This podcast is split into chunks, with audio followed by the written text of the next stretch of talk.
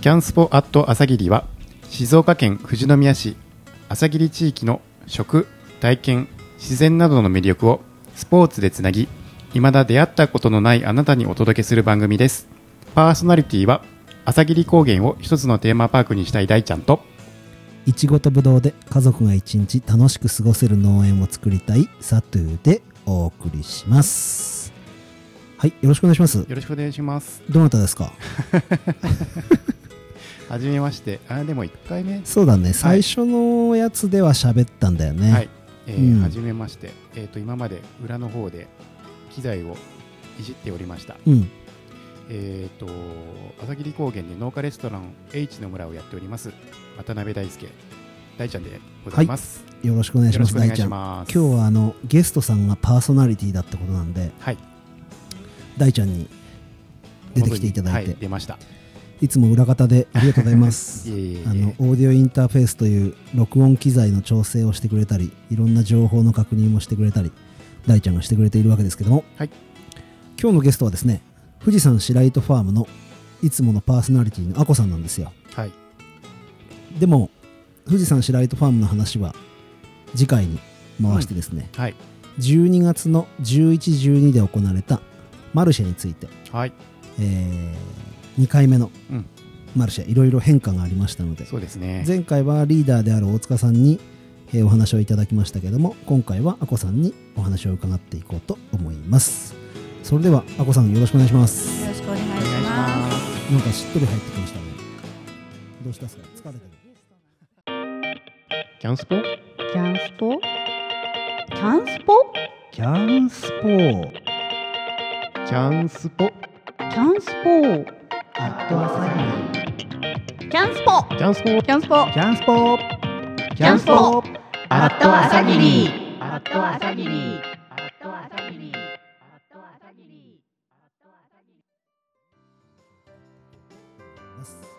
それではあこさんよろしくお願いします。なんかしっとり入ってきましたねど。うしたっすか？疲れてる。そうね。はいあのゲストモードでじゃあ今日ゲストモードゲストモードはい。で早速じゃああこさんマルシェ。はい。どうでした？マルシェ今回は前回とちょっと違ったところがうんうん、うん、何てかあったので、はい。まあ一つは前回はあの外遊びさんとうん。一緒にまあコラボというかそうですね。あの参加させてもらってやったんですけど。別イベントがあったんですもんね。そうですね。今回は単独でうん。あのキャンスポマルシェだけでやったっていうところがまず大きく違うかなっていうところなんですけど、うんうんうんそこの違いはやっぱ何ですかね外遊びさんはすごくたくさん出店者さんが多かったので、うんうん。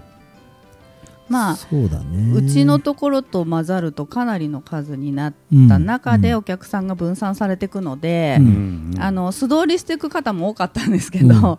今回はあのやっぱりうちの8店舗だけだったので集中してやっぱお客さんが来てくれたっていうのはんんん。大きな違いだったかなっていう感じです。今僕完全にど忘れてたんですけどはい。あこさんに自己紹介してもらうの忘れてました。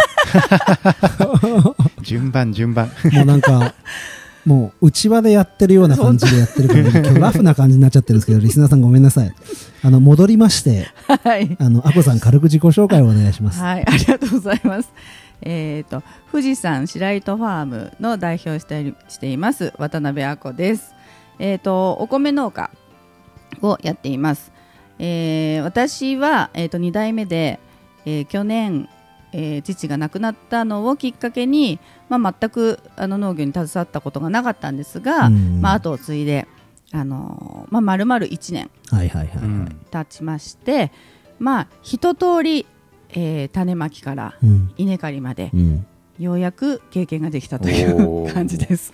はい、言ったら新規就農者ですね。新規めちゃめちゃ新規なんたですけどだ認定新規就農者って言われるこう行政側が指定した新規就農者じゃなくてはいはい。自力の新規就農者。自力です。ただ実家がお米農家さんだったってことですよね。そうですね。はい。うんうんうん。だから大ちゃん僕と変わんないんですよ。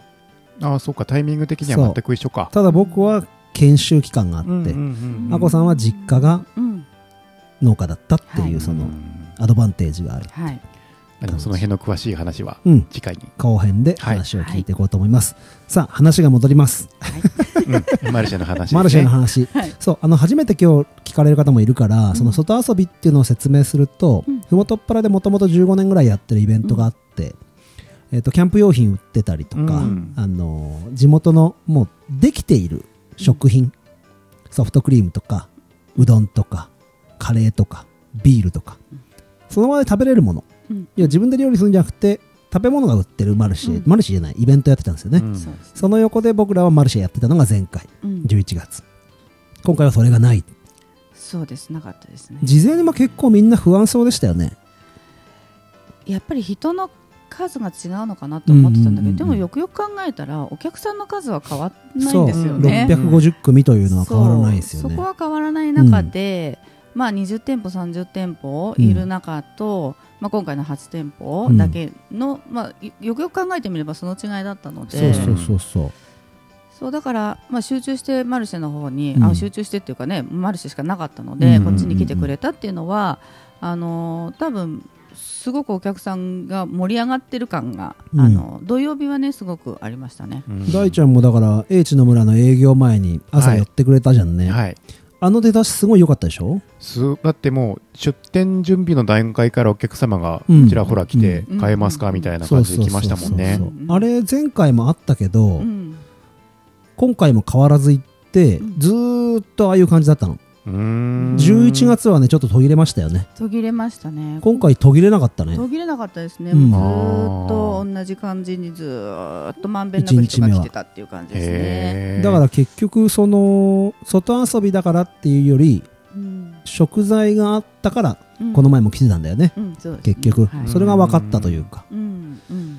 であこさん的な売り上げみたいなところはうんうんうん。やっぱ変わらないのかな、売り上げは、えー、とまだちょっと昨日の話だったのうんで、うん。うん。ちゃんと計算してないんですけど、うん。ただ1日目に関しては、あの多分前回の倍はあったかなっていう感じで、うん他の出店者さんたちにも確認したら、うんやっぱりちょっとあの1日目に関しては多かったよっていう声が多かったので、ねうん。僕もインタビューしたら、うん。他の事業者さん寒いしう、ん外遊びもないから、うん。うん少なめで持ってきちゃったっていう事業者さんがいて、うん。いや失敗したなって言ってた、そうそこはね本当みんなあれ？みたいな、うんうんうん。感じだったので。それがあった。うん、であこさんとこは正直前回おしるこ1日目なかったじゃん。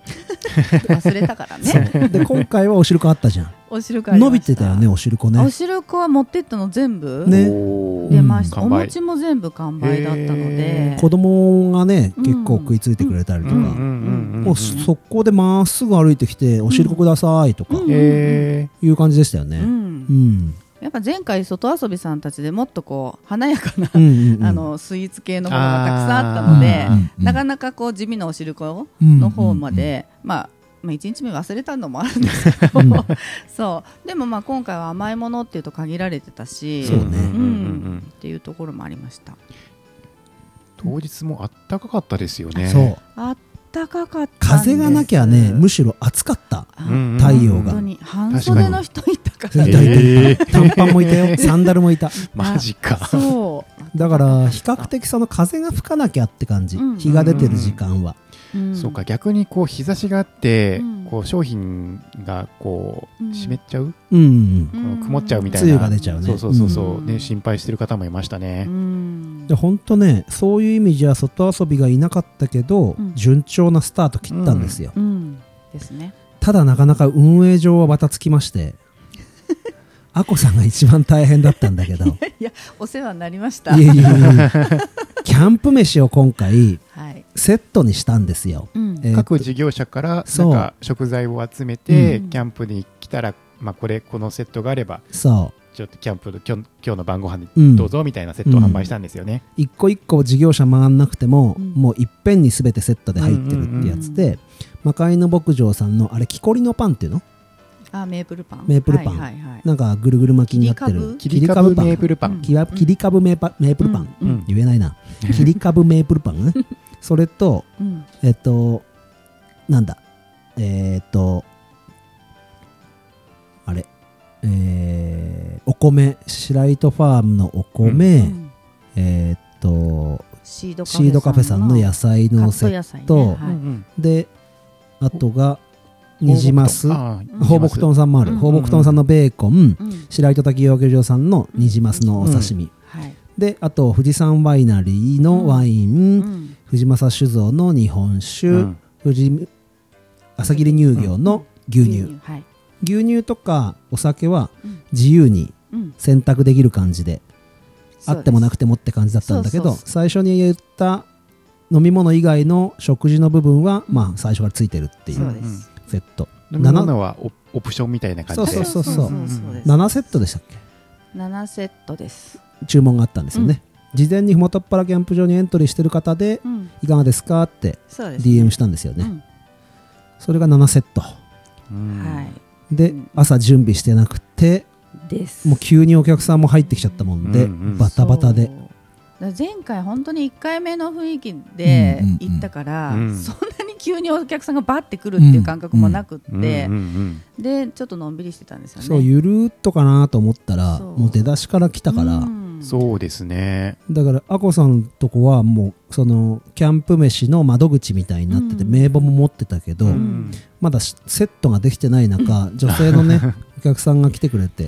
そうです本当申し訳なかったですでその前にも家族連れ来てて、うんあこさん牛乳をどこでもらうかがさピヨピヨピヨピヨしちゃったんだようね、ん。なんか嘘言っちゃったしね。そう。だから僕の方でねあこさんと話してうん。正しい情報なのか確認してお客さんに伝えたりとかってことやってたもんでね。うん。結局朝の朝礼とかね、うん。全体で統一していくことができなかったから、うん。今回キックオフみたいなのなかったですもそうんね。そうそうそうだかそうなんですよね。らもうちょっと運営上のうん。オペレーションがスムーズにできる改善点があったかなと。そうですね。うん。まあそれは本当2日目終わった最後うんうんうん。の時にちょっと改善しなきゃならない。課題はたくさんありますね。っていう話で。うんうんうん。うんそうそれがあったかな、うん。でもスムーズに全体他回ってたから、うんうん。2回目は2回目なりのこういい味が出せたんじゃないかなと思うんですけど、ですね、うん。まあ本当キャンプセットにねあのついてはそれこそ本当に佐藤さんの方にねセット作ってもらって。そうそうそう僕が動き回って。それでなんとかできたっていう感じですね。段ボール持って動いてましたね。そうそうそう。そうなんです。であとあこさんが準備してくれてる間に ちょっとおしゃべりでつないであそうそうそうくっちゃべっていろいろ何で見てきたんですか？って言ってね、そんな話をしながらやって、あの内緒の話ですけどちょっと今サンプルで作ってあるステッカーをお待たせしちゃったからお渡ししてみたりとか。はいうようなとことかあの最初の方にはうん。特別に対応させていただいたりなんかもはい。しましたね、はい。で大ちゃんあの大ちゃんに伝えたか忘れちゃったけど、はい。なんと SNS を見てうんうん。このマルシェがあることを知っておおこの日ピンポイントでふもとっぱら来たってお客さんもいた。へうんえいらっしゃったんですね。それ本当にありがたかったなと思って、うん。あそう僕の方も僕 YouTube の方管理してるんですけど、うん。チャンネル登録の方でキャンプをしてる夫婦うん。の YouTuber の方が実際にマルシェ来て、うん。あの登録してくれてました。でなんか反応あった？まあ多分これから動画作って公開してくれるんじゃないですかね、やっぱあの方じゃない？どどの人？あのー、アコさんにインタビューしたご夫婦いたじゃん、うんうん。GoPro 持ってて。うん。あーはいはいはいはい。動画いいですすかっつって。多分あの方じゃない？あなるほど。あそうかも。だから僕の方でうん。正直1月のマルシェに向けて、SNS で「ハッシュタグキャンスポ」ってやってくれたら、うん。2022というステッカーを今日デザインできてきたんだけど、それをプレゼントうん。する方向でっていう風にリーダーズミーティングで言わせてもらってたもんで、うん。実験的に声かけてみてたんですよ、はい。うんそしたらじゃあ僕らの方でも上げていいですか？っつって、うん。アコさんにインタビューうん。してくれてたりとか、うんうんそういうお客さんとか出てきたり、うんそうツイッターとインスタグラムでもね、うん。上げてくれる人いましたね、そう。うん。だから写真撮って SNS 上げていいですか？って言ったらうん。快くいいよなんて言ってくれる人もいたりして、うん。うんうんうん。本当にそういうお客様とのつながりが2回目にしてうん。出てきたかな、嬉しいですね、うん。それはすごく。でもちろんそこの方には内緒でステッカーもあげて。前回はもう身内だけで、うん。なんかお客様のリアクションとかがあんまりなかったですね。そうそうとにかく動かすことだけやってたんだけど、うん。そのインスタを見て来たお客さんはもうインスタグラムの全ての写真からあこんな感じでマルシェあるんだ、うん。あこういう出品者いるんだみたいなのが分かっててもう来てくれてるから今日これ楽しみに来たんですっていうお客さんがすでにいた。だから DM で見たんだろうなと思って話しかけたの。はい。そしたらインスタグラムだって。言ってたから本当に良かったなと思って。僕たちやっててよかったですね。ちょっと貢献できたなと思って。もちろんね松崎さんというね、はい。えーインスタグラム担当してくださってるもう一人僕らと同じグループの方がいるんですけど。うん。そういう成果出てるなと思って僕らのやってることって結局富士宮をアピールしてること。でそれだから逆にそのこのプロジェクトをうん。紹介してるだけじゃなくて、うん。富士宮の魅力を発信できてるなというようなところはすごく思ったかな、うん。あとあこさんマルシェで何か気づいたことあります？あと,、うん、と2日目がなんであんなに少なかったんだろうね逆に。二日目。2日目が本当朝から閑古鳥だった。全然人が寒寒かったから？いや、ちょっとね風が吹いてたんだよあー確かにね確かに。日は出てたんだけど、まあ一つはさ、うん。まあ当たり前なことは、うん。1日目に来た客がいるわけじゃん、うんうんうんと1日目に買った人はさう、ん。もうあんだけ買ってると2日目いらないじゃんまず、うんうんで、もあのー魔界の牧場さんとうんか、お酒？ワイナリーさん？なんかはやっぱお土産でってあ言うんって、ーなるほど。そうあそこは結構入ってたんだけど。それ1日目もいたよね。あ一日今日目帰るからっつって、うん。今から忘年会だからうん。途中でお風呂寄れる 寄れるとこないっすか？なんてお兄さんが声かけてくれて。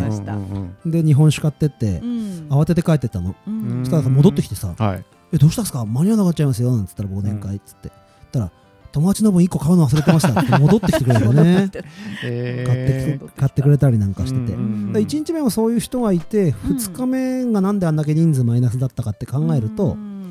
多分650組エントリーしてるとしても、もう例えば半分がうん。昨日からいる人半分が新しい人って考えると、うん。半分はもう帰っちゃったわけだよね、で昨日買ってるから、ううん。んあと1日目の方が当たり前にまあそうだね。2倍になる可能性はあるってことだよね、うん2日目も時間的には、うん。えっ、と朝10時から。そう朝9時からか。朝9時からね。うん。うんで14時までやってたんだけど、はい。ずーっと一定ペースで人が来なかった。そう本当に来かなかった。えー、それじゃ一定ペースで来てんのかいましたもんね、いたいた。うん。だけど基本的にあのーなんだろう。デイキャンとかうんうんうん、宿泊しないパターンが多かったんじゃないかな、うん僕が会った人はほぼデイキャンだったなうん。まあ日曜日はみんなそうですよね。次の日仕事だから、ううん。んそうか。デイキャンだとある程度食べるもの決めてきちゃうか、うん。で入ってくる車少なかった。ああそう。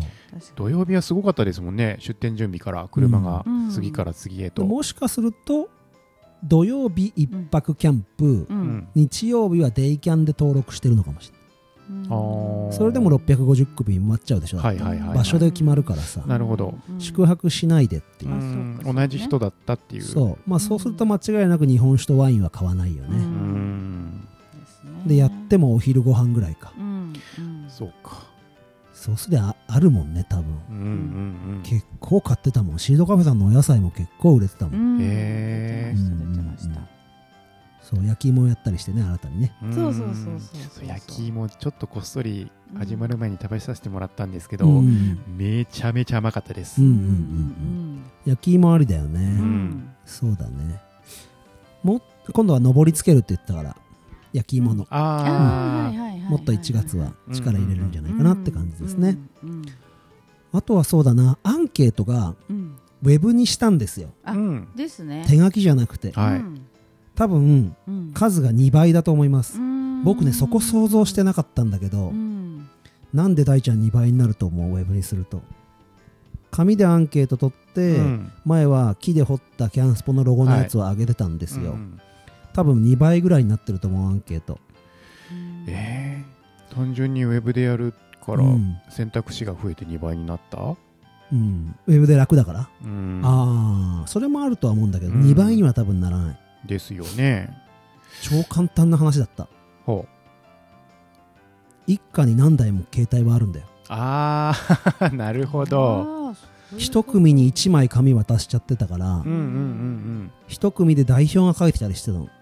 うんなるほど。お母ちゃんがお会計してる間にお父ちゃんがアンケート答えるみたいなうん感じだったんだけど、うんウェブだとみんなスマホで夫婦で2台でやってるの、えー、そっかあのキーホルダー見たら欲しくなりますもんね。そうそれもそうだし、うん。もうアンケートっつったらそれぞれでやっちゃってる。うん。えからすごく多分数が伸びてるからうん。2倍ぐらいいってんじゃないかなって思うんだけど、うん。まだアンケートの話ね集計聞いてないけど、ー、まあまあうん。昨日の今日なんでね、うんうんうん昨日一日目だけで120うん組、へー。うん前回は70ぐらいしかいかなかった、うんうんうん。結構必死に声かけてね、うん。まあまあそうですよね。そう。だウェブの簡単さっていうより入り口がすげえスマホの台数分あるから、うんうんだから伸びるんだね。分母が大きかったのか。あと紙もやってたから。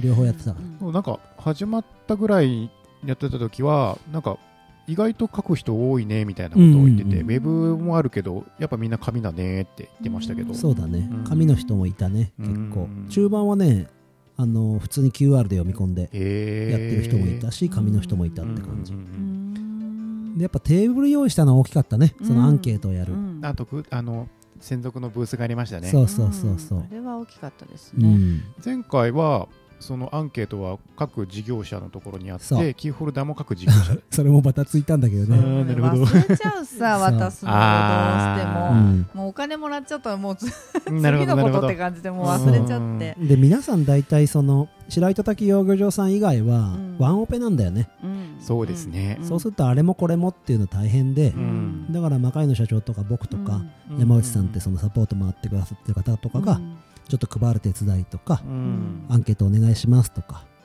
そういうふうなことができたのでやうん。っぱ余剰人員はやっぱマルシェ必要だなって、うん。ちょっと自由フリーに動ける人が何人か欲しいですね。そう。でその人をやっぱね雇うべき。うんうんうん。対価を払って雇って動いてもらうっていうのはありじゃないかなっうん。てねいうふうには思いますね、うん。思います。うんうんうん。あとどうだろうな。マルシェ。振り返りマルシェ気づいたこと。そうあの位置？うん。並び方。そう並べ方並び方。あの出店者の。そう1日目と2日目で変えたの。ほう。ん並び方をね。あれがねどっち？まあちょっと人数がね1日目と分2母が違うからね。なんとも言えないんだけど、うん。はい。その並びの要因がどうなのかっていうところはあるけど。う、うん。んそうそこがねどっちだったんだろうね、なんかその何を大事にするかですね、うん。景観を取り込んで写真撮れるようにするのか、うん。結構はいマルシェの様子を写真撮ってくれてる人がたくさんいたのよ、だからそれもあの若いうん。僕がすごい絡んだうん。8人ぐらいの男うん。女はいはいはいはい。4人4人ずつぐらいのうん。若い子たちがいて、その子たちなんかも一緒に写真撮りましょうなんつって、なんか僕と写真撮ろうとかし始めちゃって、あこさんちと、あの、ゆ、あの、ゆかちんちと撮って、なんつってうん。話して、うん結構仲良くなって、へいい感じで写真撮ってくれたりするから、うん。あれが富士山バックだとね、また多く撮る人はいるかもしれないけど、うん。富士山バックにしちゃうと今度お客さんを受けれないんだよね。うん。お客さんに背向けちゃうことになるんだよね。ああそっか。そういう並びってね、すごく難しいなうんって思いますね。ですね。あの辺もまあいろいろこれから何回かね、うんいろんな形やっていきながらっていううん。ね、しかないかなと思う。で、今その、並びをどういうふうに決めてるかわかんないけど、うん。あの、やっぱ相性ってあると思うんですよ。うん日本酒と相性、うん。ワインと相性、うんお米と相性、うん多分ねお米の横に野菜あった方がいいと思う、うん。先月はそうだった。だったんだよね、うん。今回は違ったんだ違った、よねでうん。前回は、えっと、山にした U の字だったじゃん、うんうん。今回は谷にした U の字だったでしょ、うお客さんが入って全部見えるんだけど、うん。山の U の字だと奥見えないんだよね、そうだね。そこら辺の並びとかうもん。考えたいし、ううん。んそういう配置でいろいろお客さんの流れ横の流し方も変わるんじゃないかな、うん。ねまあ面白いですよね。そういう組み合わせをやってみるのも、うん狙ってね。うん。狙ってやってみるのもありだし、うんですね。1日目と2日目で客層が違うから。うんうん。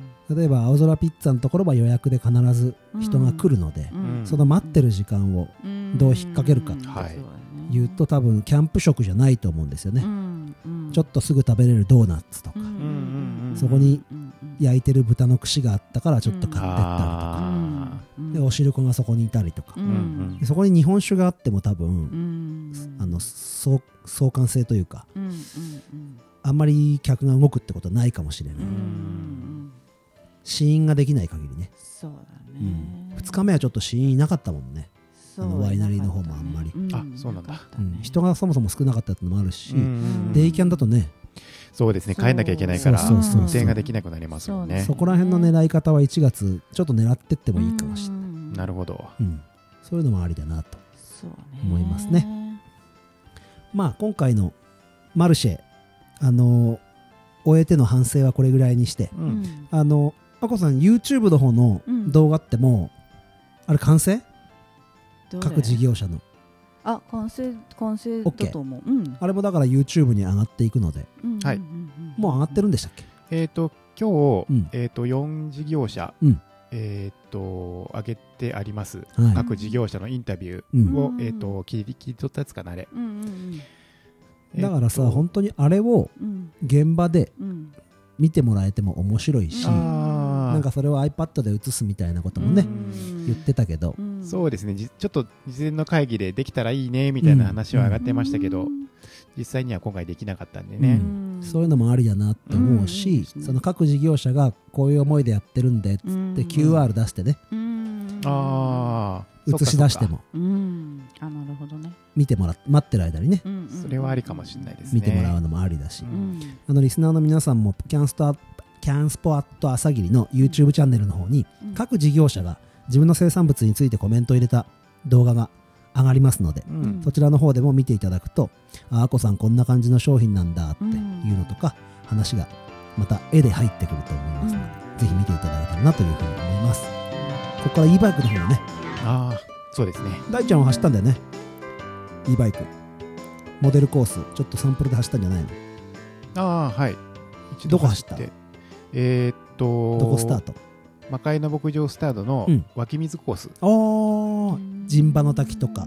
えーっとね白糸の滝行って、うん。えーっと刈谷の下馬桜、うんうんうん桜の名所。うん。からえーっと旭滝っていう、うん。地元の人もしか知らないような、うんうんもう隠れスポットとか行ったりとか、うん。でその後たぬき湖うん。うんまで登って、実はそっちの方の動画もね、今絶賛準備中なんで、はい。またおいおい、あのー、e バイクを使って朝霧を楽しむ動画うんなんかも作って、来年につなげていく形になりますと。はいじゃあ、今回は、はい白糸ファームの、富士山白糸ファームのあこさんをお招きして、はい第2回マルシェ、12月の12日、13日 ?11 日12日か。はいで開催された、キャンスポット朝霧のマルシェの方の振り返りをしてみました。はい。じゃあ大ちゃん、番組概要の方をよろしくお願いします。はい。静岡県富士宮市朝霧地域で生まれたキャンスポアット朝霧は20以上の事業者で地域を盛り上げています。キャンプと e バイクを利用したスポーツを軸に朝霧のさまざまな魅力を発信していく新プロジェクトです。ということで、次回も富士山白糸ファームのあこさんをゲストにいろいろフォーカスしていこうと思います。それでは皆さんありがとうございました。ありがとうございましたアット朝霧。アット朝霧